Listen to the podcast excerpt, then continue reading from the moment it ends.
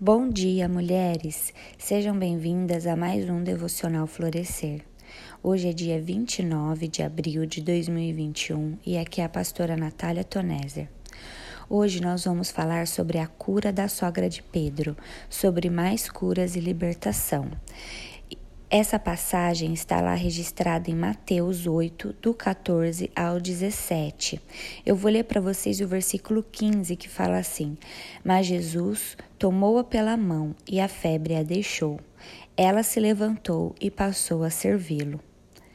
A cura da sogra de Pedro também está registrada nos evangelhos sinóticos, em Marcos 1, do 29 ao 31, e Lucas 4, do 38 ao 39. Pedro era um pescador. Ele morava em Cafarnaum com seu irmão André e a sua sogra. Era sábado, pois Jesus estava na sinagoga e imediatamente vai para a casa de Pedro, a pedido dos seus discípulos. Mesmo sendo o dia do seu descanso, Jesus não deixa de ajudar e de curar aqueles que necessitam. Todos nós passamos por lutas, sofrimentos e enfermidades, até mesmo os salvos e famílias de cristãos. Quando recebemos Jesus nos nossos lares, a cura, a libertação, a paz, a amor e a alegria. A casa firmada sobre a rocha inabalável suporta qualquer tempestade.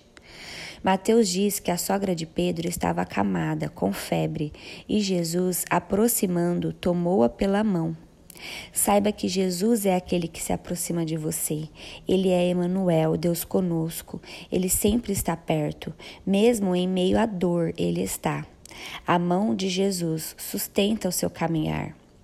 Muitas coisas nos paralisam e nos deixam acamadas: enfermidades, medos, desilusões, tristezas, dificuldades, desespero, culpas, mágoa e ressentimentos.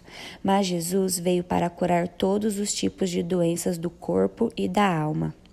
A cura de Jesus é imediata e completa. Na mesma hora, a sogra de Pedro foi curada e já se levantou, sem qualquer sequela ou fraqueza. Imediatamente ela foi curada e passou a servir.